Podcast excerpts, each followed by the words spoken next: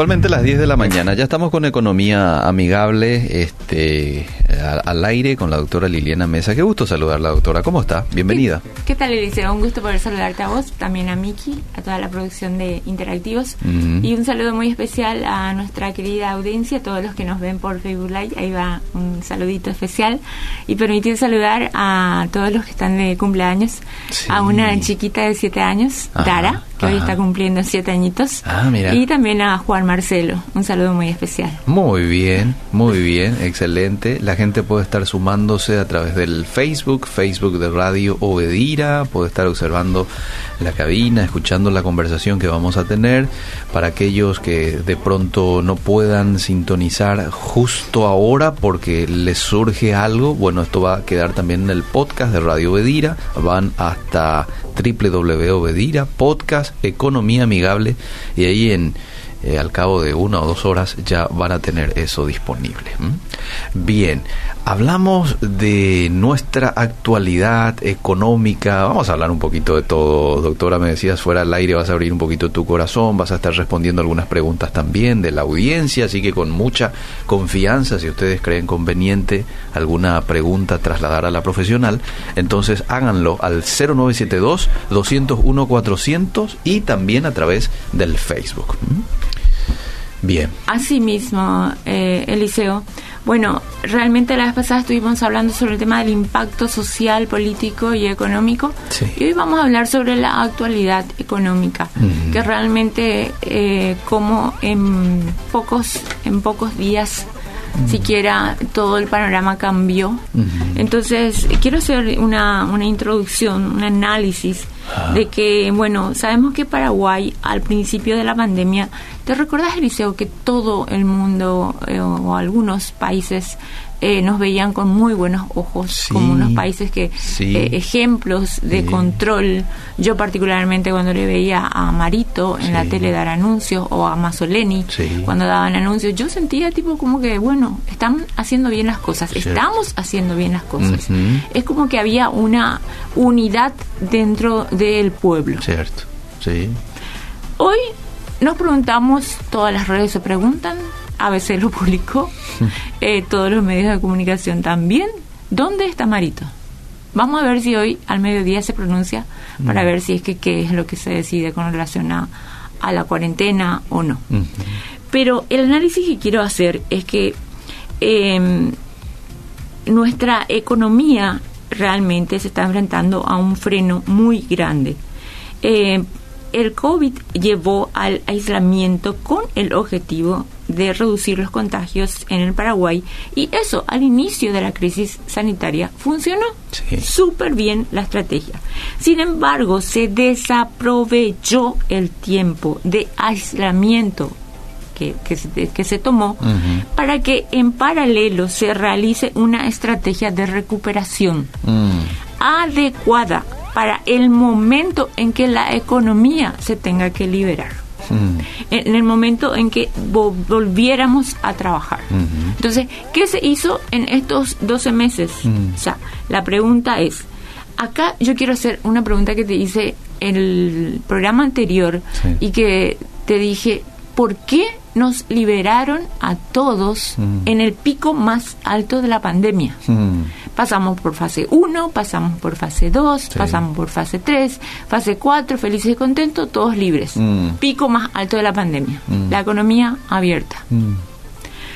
Estamos hablando de julio, agosto del año pasado, ¿verdad? Es exactamente. Entonces, esa es realmente una pregunta que yo hasta ahora no logro no logro entender del por qué si esa fue la estrategia que realmente realizaron porque creo que todo gobierno ante una crisis que ellos mismos decían de que esto iba a subir que mm. luego se iba a poner en una meseta y que luego iba a reducir sabiendo que Paraguay tiene una floja infraestructura mm. en sistema de salud ellos lo decían esto. Entonces, ¿cuál es la estrategia que el gobierno tiene ahora para enfrentar esto? Nula. No existe. Entonces, estos meses realmente una vez más evidenciaron la corrupción, la poca transparencia en la ejecución de los recursos públicos para combatir la pandemia, la impunidad, como siempre, Mm. reinando, la falta de estrategia de esta recuperación económica. Desde un par de semanas estamos viviendo un número de contagios, lo que ha llevado a un decreto para restringir la famosa circulación que todos sabemos. Sí. Eh, sin embargo, la falta también, a esto se le suma la falta de transporte urbano, Mm, ¿sí? Ante la petición de los concesionarios para incrementar la tarifa eh, de pasajes, también llevó a un ha- hacinamiento a los buses. sí. Y esto a la pérdida de millones de guaraníes en horas hombres por los miles de trabajadores que no pueden llegar a tiempo a su trabajo. Mm, Entonces, eh, podemos, y yo me hago responsable de lo que estoy diciendo, que el COVID en Paraguay ya es una enfermedad catastrófica. mm, ¿Qué significa enfermedad catastrófica? Es la que arruina económicamente a una familia porque no tiene los ingresos suficientes para solventar los gastos. mm. Esa es una enfermedad catastrófica. Ok. Entonces, vamos analizando distintos escenarios. En el transporte público, la falta de buses cuesta millones a las familias, Mm. porque en hora hombre se está perdiendo dinero. Por ejemplo, una hora de salario en promedio son 10 mil guaraníes y si al trabajador se le descuenta el tiempo que llevó que, de- que llegó tarde a su trabajo, Mm. se le descuenta 10 mil o se le cuenta 20 mil en forma diaria de un problema del cual el trabajador no es responsable. Claro.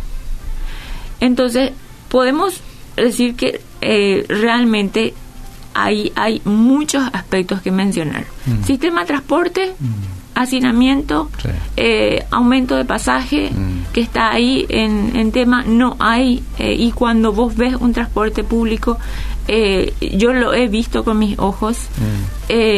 están en las estriberas, Sí. están en las estriberas.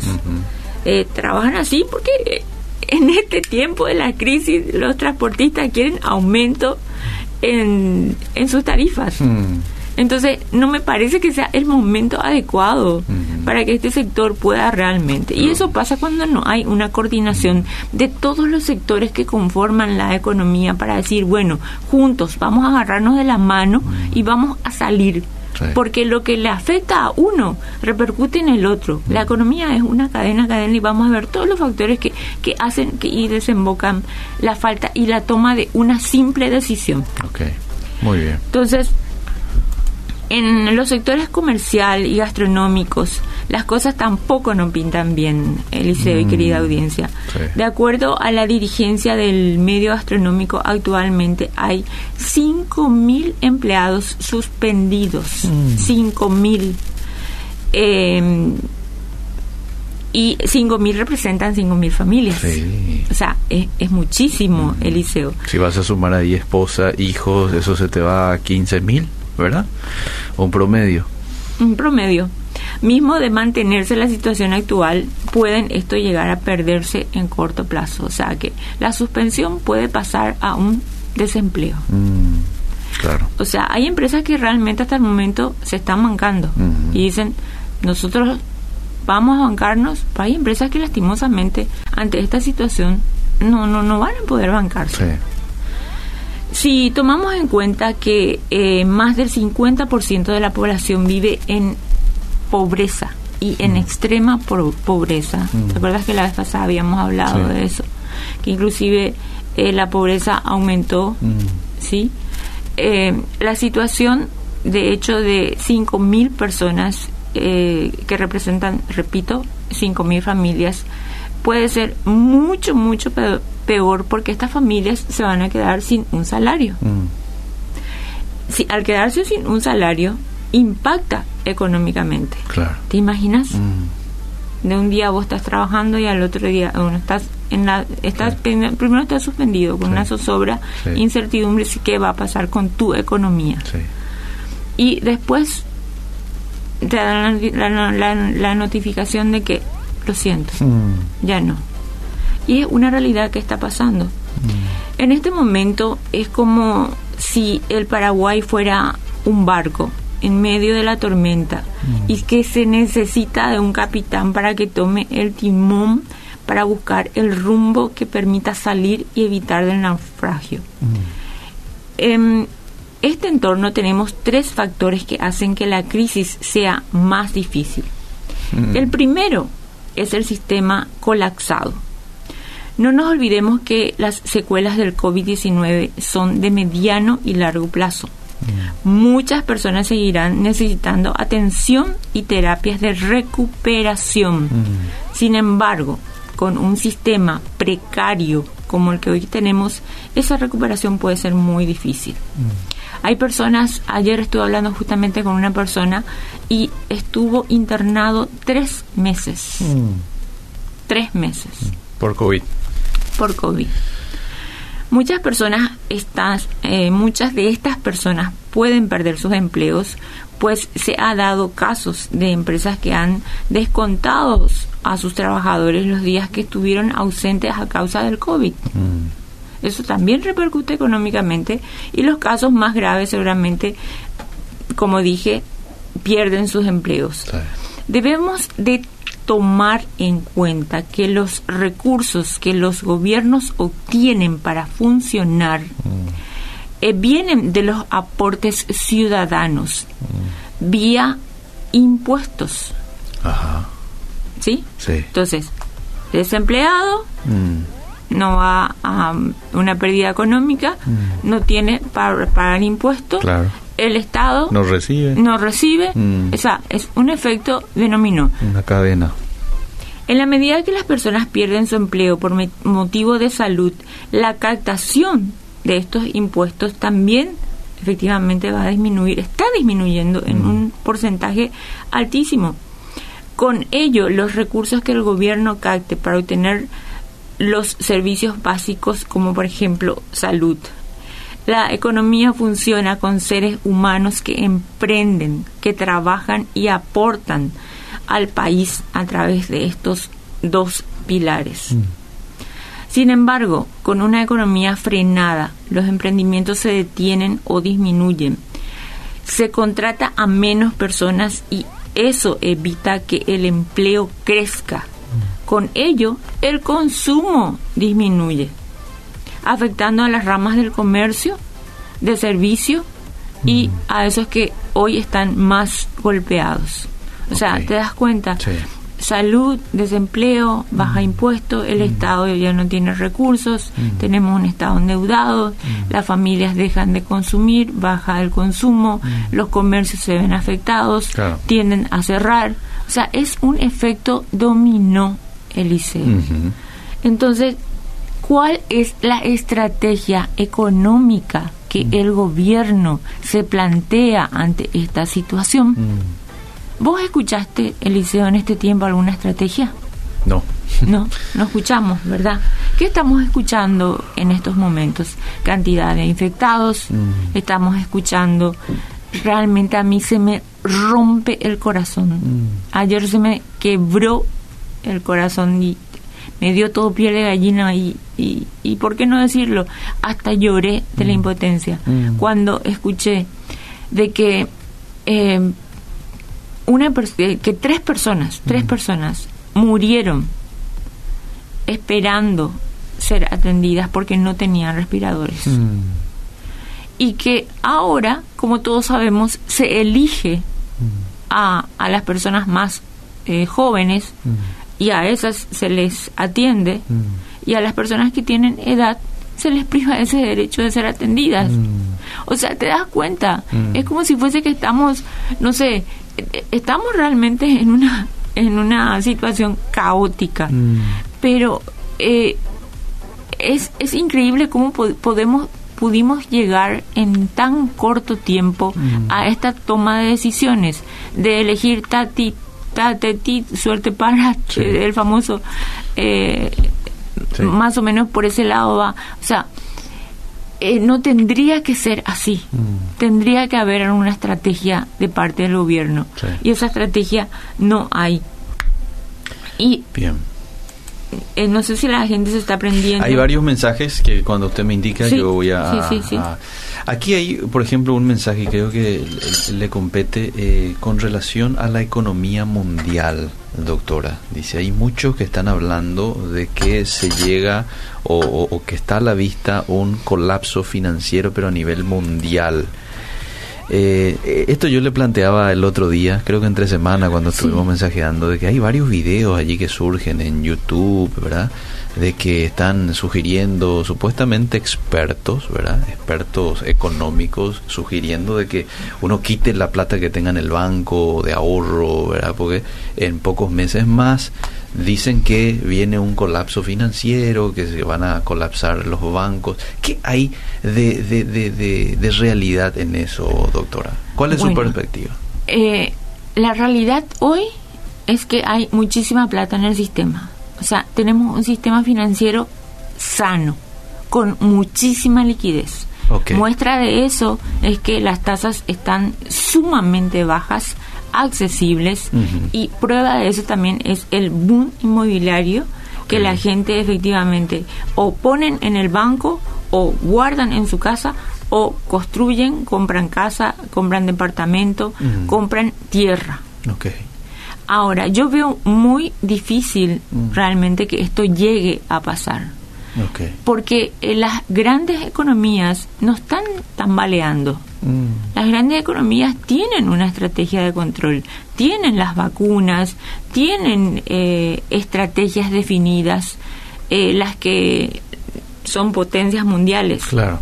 Como dije la vez pasada, cuando eh, esto- cuando Estados Unidos estornuda, todo, a todo el mundo se Todo mueve. el mundo se resfría. todo el mundo se resfría. Mm. Pero bueno, acá yo no creo que llegue a pasar eso. No, no. Sinceramente, mi opinión particular es no, no creo que llegue a pasar ese colapso financiero. Es como que realmente muy, muy extrema ya Mm. esa ese pensamiento. Yo no entiendo por qué tanto se critica por la salud si España también se eligió quién morir, un país supuestamente bien direccionado y en muchos países sucedió esto de elegir quién morir o a quién atender, le dice, y que no había lugar para muchos. Sí, pero es lamentable, la- es lamentable porque realmente no tenemos que compararnos con, con, con nadie. La- es la vida de un ser humano la que se está poniendo en juego. Mm. Si estamos en España también íbamos a decir lo mismo, o también ellos habrán dicho lo mismo. O sea, acá estamos viendo que realmente se está sorteando quién vive y quién muere. Ahora, ¿Por lo- qué? Porque no tenemos un sistema de salud eh, coordinado. Lo que usted lamenta es de que se tuvo el tiempo suficiente para prever ciertas cosas, no se hizo, ¿verdad? Y hoy estamos ante una situación como esta, ¿verdad? Porque así como usted decía, los primeros meses de esta pandemia, marzo, abril, mayo, estuvimos bien a nivel mundial, estuvimos ahí entre los primeros de los países que supieron sobreponerse, menos infectados, ¿verdad? Todo, incluso nuestra economía que todavía estaba bien también, ¿verdad? Pero ¿qué pasó? De un tiempo a esta parte, la cosa cambió. Pasó un año, la cosa cambió. Es casi como que se dio la vuelta. Eh, y eso es lo que usted estaba diciendo. Así mismo es Eliseo. ¿Por qué el gobierno no hizo un análisis y una estrategia? Mm. Se preocupó en dar un informe que para mí no es real. El informe que vos me planteaste la vez pasada, Sí. así es que yo estaba al tanto Sí, sí. de qué pasó con los 1.600 millones de dólares y los otros millones tantos que ingresaron, que yo lo estuve analizando y no es real. O sea, ¿por qué no nos dicen? Estamos cansados de escuchar que nos digan cuánta cantidad de infectados, cuánta cantidad de muertes, cuánta cantidad de eh, terapia intensiva. Necesitamos realmente que nos digan qué van a hacer, qué va a hacer el gobierno, Mm. cuál es la, la estrategia para po- hoy poder reforzar el sistema de salud. Ujú.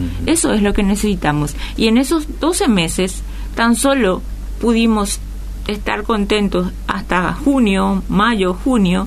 Después ya el pueblo empezó a cansarse por el tema de que ya se saturaba muchísimo llegar a la fase 4 y se liberó la fase 4 pum en el pico más alto de la pandemia.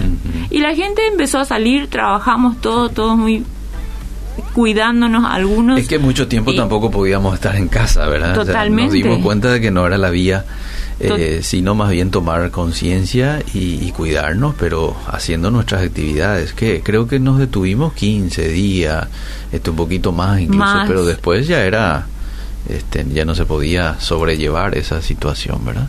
También. Pero justo coincidentemente, así como usted dice, en el peor momento de esta pandemia, ¿verdad? Porque eran los momentos donde más pico de infectados había y todo, ¿verdad? Pero bueno, eh, seguimos, doctora. Yo tengo más mensajes cuando usted me diga. Sí, sí. Si el gobierno planteara una estrategia de recuperación económica, mm. esta tendría que hacerse en consenso con todos los sectores económicos mm. eh, para hacerlo de una manera coordinada, con el claro objetivo de beneficiar al país. Escuchar las propuestas de todos los sectores permitirá encontrar soluciones acorde a sus necesidades, mm. pues cada uno conoce su actividad a profundidad. Es lo que estoy diciendo, mm. que haya una unión de todos los sectores. ¿Por qué? Porque el sector comercio se habilitó, pero el sector gastronómico sigue en zozobra y hoy con esta restricción que estamos teniendo de circulación hasta las 8 de la noche, mm. Hay otro sector muy importante de nuestra economía que está siendo afectado. ¿No te parece injusto esto? O sea, que ciertos sectores. Entonces, acá, una de las estrategias tendría que ser: bueno, señores, juntémonos todos en una mesa, hablemos, dialoguemos y hagamos una estrategia. Mm. Y no es solamente hacerlo por fases. Mm. Eh, o sea, acá es que nos dejen trabajar, mm. que, que, que, que, que, podamos nosotros eh, tener la conciencia, porque también hay ahí un punto muy importante. Eh, no solamente, no es que le estamos atacando al gobierno, no, no es que eh, estamos eh, sí analizando la economía, pero dentro de esto también hay muchas personas que no tomaron las medidas correctas y no están tomando las medidas correctas, mm. no se cuidan. Mm. Eh, no, no, al entrar en un negocio no se lavan las manos y mm. están ahí. O sea, no hay ese control. O sea, nosotros también tenemos que hacernos responsables de, de, esa situación. Mm. Se tuvo no solo el tiempo, también se tuvo el dinero para estar preparado, dice un oyente. Exacto. Buenos días, me permito comentarles que me confirmaron un grupo de médicos que cuando llegaron los 1.600 millones, como no había casi infectados y muertos, se repartieron como visto el dinero. Sueldos a funcionarios públicos, abonaron servicios públicos que supuestamente nos exoneraron. Jamás pensaron que íbamos a llegar a lo que estamos viviendo. Se repartieron el dinero, una pena. Realmente es una pena. Eh, acá, eh, yo no sé, pero ayer yo le escuché al, al, presidente, al responsable de IPS, y decía de que él, él llamaba a una zona cero, a una cuarentena intermedio, y que íbamos a entrar en una semana 13 en un pico sumamente elevado eh, y que él proponía realmente una oxigenación que los médicos necesitan una oxigenación de más o menos 14 días, que es el periodo en que eh, el COVID, digamos que se desarrolle un respiro. Entonces, ellos eso es lo que piden porque ellos ya no están pudiendo aguantar. Acá no se cuestiona la, la, la, yo me yo le aplaudo a los médicos y a los enfermeros enfermeros y enfermeras porque para mí Eliseo ellos son unos héroes. Ellos son los que están dando ahí la vida su vida poniendo en riesgo ante esta situación. La primera yo no quiero estar yo no quiero estar en el lugar hoy de un doctor de una mm. enfermera de un enfermero. Mm. cuando viene un, un, paciente decir mm. sabes qué no te puedo atender o sea le ha de no quiero estar en sus zapatos. Para mí hoy ellos tienen que ser los son los héroes, no es que tienen que ser, para mí son los héroes y le aplaudo a todos los doctores y enfermeros y todos los que están dentro del rubro de la medicina. A propósito, aquí hay un médico escribiendo, eh, puedo asegurarte que el Ministerio de Salud Pública y Bienestar Social no tiene un plan para la población. No pretenden mejorar ningún hospital Y solo estamos abandonados a la suerte. Ojalá que en el informe de cada noche pongan murió por falta de insumos o murió por falta de infraestructura. Así mismo, así mismo. Es un médico. Fuerte, fuerte, pero así es. Eh, bueno, eh, la bocanada de oxígeno es lo que están pidiendo los médicos. Mm. Los médicos piden eso porque ya no dan más. Y la pregunta es, ¿dónde está Marito? ¿Dónde nos informan una estrategia? ¿Dónde tenemos que buscar la solución? ¿Qué hacer? Entonces, eh, si, nos ponemos a, a pensar, eh, si vos, Eliseo, Sí. o si yo Mm. fuera en este momento presidente, Mm. ¿qué harías? ¿Qué haría? ¿Qué haría usted? Yo te digo lo que haría. En primer lugar, analizaría el presupuesto general de la nación. Mm. ¿Sí? Recortaría todos los gastos innecesarios, los gastos públicos innecesarios y eh, hacer que sea más eficiente el gasto público. Mm. Ya no más. Sí, una Entre reforma, una Sí. reforma del Estado. Necesitamos una reforma estructural del Estado, Sí. porque de ahí viene la plata, de ahí salen sale el dinero. Después cambiar estructuralmente el sistema de salud, eso ya con una reforma del Estado. Del, del, del presupuesto general del Estado, Ajá. que actualmente afecta a la estructura del sistema de salud y tenemos que reforzarlo. Yo eso lo haría. Como tercer punto, estimular la economía, Ajá. que nos dejen trabajar tomando todas las medidas necesarias. Y como cuarto punto, dinamizar la educación y adaptarlo a los nuevos tiempos. Mm. Si te das cuenta, todo se basa en salud y educación. Mm. Y hoy el presupuesto general, sabemos que dentro del presupuesto general de la nación, la salud y la educación son porcentajes mínimos e ínfimos. Entonces tenemos que, no, no tenemos que tirar la basurita bajo la alfombra, tenemos que irnos realmente a donde está el problema al presupuesto general de la nación y quienes lo manejan, quienes lo ejecutan. Ahí está el tema. Entonces, toda crisis puede traer oportunidades si se maneja con ingenio e inteligencia. Aún en medio de esta tormenta, Paraguay puede llegar a un puerto, pero falta falta ese tema de gobernar. ¿Quién está gobernando hoy nuestro país? Mm. Ese es el tema. Eh, eh, lamentamos que realmente esté pasando esta situación y a las personas que nos están escuchando, yo digo que no tomen ninguna decisión económica en estos momentos de comprarse algo, Ajá. de tratar de invertir en algo, De ver para una casa. de ver para una casa, auto. un auto. Por favor, ponemos un freno a todo eso. Eh, tratemos nosotros de ajustarnos los cinturones en todo lo que sean gastos. Cuidemos y mucho más que ahora lo que siempre venimos diciendo en este programa, el tema del ahorro, el tema de ajustar. De, de, de hacer cosas que tal vez antes no pensabas que tenías que hacer, bueno, hacelo. Mm. Que, ¿Te acuerdas que mucho hablábamos de la Sí. olla popular en Sí, casa? sí. Y aunque vos estés bien económicamente, Eliseo, aunque vos, vos tengas un empleo, aunque vos tengas, eh, tus hijos estén bien, Ajá. no, no sabemos realmente qué va a pasar. Claro. Confiamos que Dios tiene el control de todo esto. Pero hay una frase que dice, a Dios rogando y al mazo dando. Claro. Ya, tenemos que nosotros ser también responsables y precavidos en ese sentido. En caso que una persona tenga ahorros, por ejemplo, usted nos recomienda ahora que esa persona invierta en algo, que se quede nomás con ese dinero por ahora.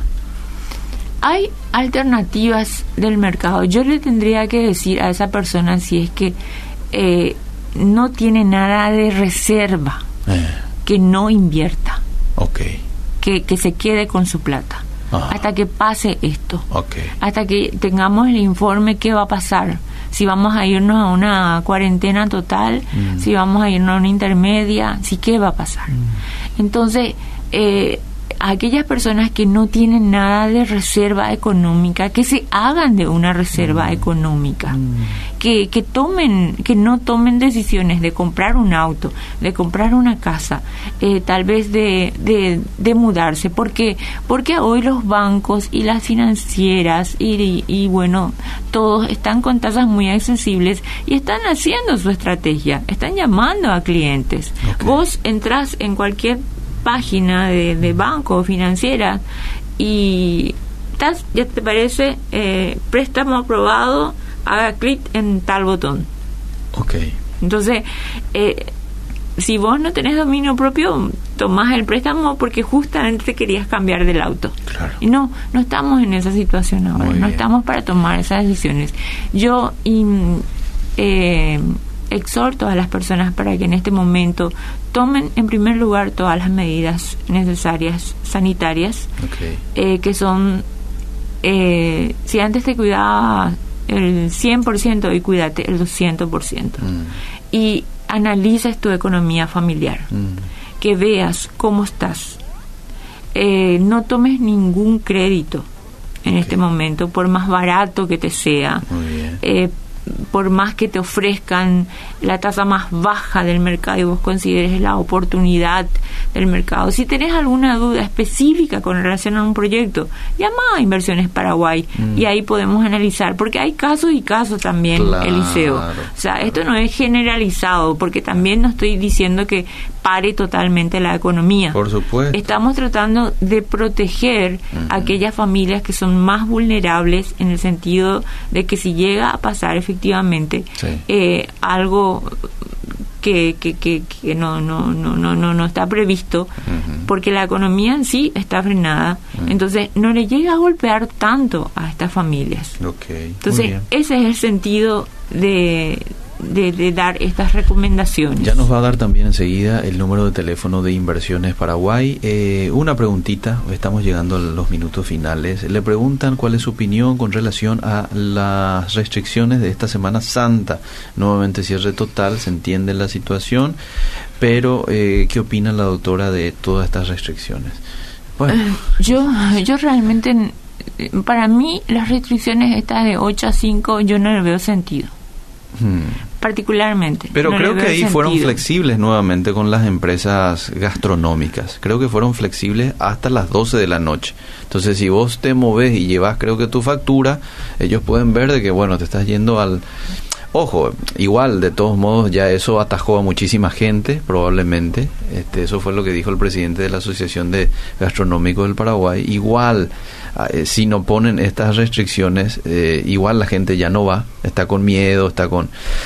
Eh, pero bueno, eh, esa es la situación. Mira esta información de último momento que me pasa. Particularmente no estoy. Sí. Alemania, esto es fresquita la información. Alemania anula las medidas anti-COVID reforzadas para Semana Santa. Ha sido un error y pido perdón, dijo la eh, canciller Angela Merkel. Revocó este miércoles la decisión del parón de la vida pública y la actividad económica en Semana Santa y aseguró que la decisión eh, fue exclusivamente su error. Este es un error mío.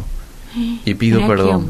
Pido perdón a la ciudadanía por haber contribuido a la incertidumbre en la pandemia. Ahí está, esa es la palabra, Eliseo, esa es la palabra. Perdón. Pido perdón, no, y también dijo eh, incertidumbre, porque eso es lo que particularmente eh, yo siento, mm. y no sé si las personas que están, que están sintonizando también sienten cierta incertidumbre, porque no mm. sabemos, porque no hay una persona como esta que nos dice, bueno, vamos a hacer esto, mm. no no tenemos un vocero. Y qué bueno que esta persona diga, perdón. Tomé una mala decisión. Y fue mi error otra vez. Y fue mi error. O sea, Dios mío, esperamos que eh, la decisión que se vaya a tomar con relación al tema de la Semana Santa mm. sea de boca del presidente mismo y que nos dé realmente unas palabras eh, estratégicas para ver cómo podemos manejar esta situación. Porque si no, realmente colapsamos, ya estamos colapsados en el sistema económico y eso va a repercutir enormemente, ya está repercutiendo enormemente en la economía. Así es, necesitamos escuchar a nuestros líderes. ¿eh? Doctora, muchísimas gracias por el tiempo. A vos, Eliseo, te quiero Palabras finales. terminar, sí, eh, con una palabra eh, de Papá Dios que dice, exhorto ante todo a que se hagan rogativas, oraciones, peticiones y acciones de gracias por todos los hombres, por los reyes y por todos los que están en eminencia, para que vivamos quieta y responsa- rep- reposadamente en toda piedad y honestidad. Primera de Timoteo 2, 1 al 2. Qué lindo. Gracias, doctora, por compartir, por el tiempo este invertido aquí con nosotros y hasta el próximo miércoles. Hasta el próximo miércoles. Seguimos.